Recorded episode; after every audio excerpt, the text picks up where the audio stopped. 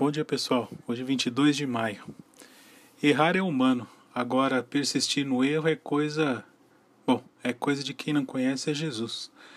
A gente tem o direito de errar. Aliás, grandes empresas e organizações surgem com o aprendizado do erro. O que a gente não pode fazer é se martirizar e colocar excesso de culpa por um erro passado, por algum deslize que a gente teve. O que na verdade a gente deve, deve fazer é confessar a Deus nossos erros, pois Ele é fiel e justo para nos perdoar.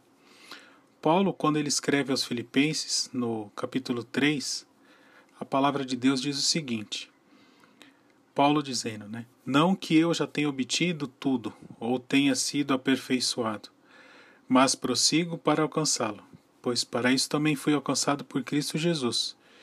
Meus irmãos, não penso que eu mesmo já tenha alcançado, mas uma coisa eu faço Esquecendo-me das coisas que ficaram para trás, eu avanço para as que estão adiante.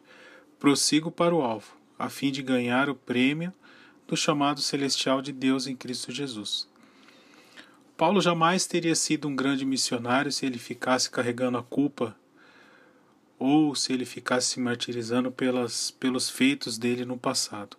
Paulo, antes de ser um missionário, antes de ser um apóstolo, ele perseguia a igreja e provavelmente deve ter apedrejado algumas pessoas. E agora nosso momento de oração. Obrigado, nosso Senhor Deus, pelo dia de hoje, Senhor. Lhe peço que o Senhor nos ajude a deixar as coisas que ficam para trás, Senhor. Ajude a avançarmos, olhando sempre para Jesus, o consumador da fé. Entregamos a Ti, ó Deus, todas as nossas preocupações, nosso passado, que o Senhor nos ajude a viver o presente vivendo de acordo com a Sua vontade. Nesse momento te suplicamos novamente pela saúde do Francisco, do, da Denise e do soldado Fernandes, Senhor. Que o Senhor os visite, que o Senhor traga cura a esses três, Senhor.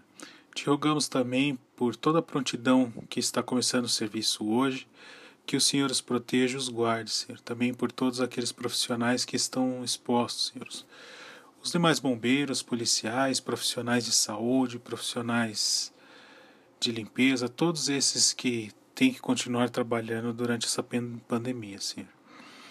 Abençoe também todos aqueles que estão em descanso, a família de todos, Senhor. Que o Senhor os proteja, os dê momento de alegria em família e traga saúde a todos. É isso que oramos, te pedimos e agradecemos no nome precioso do Senhor Jesus. Amém.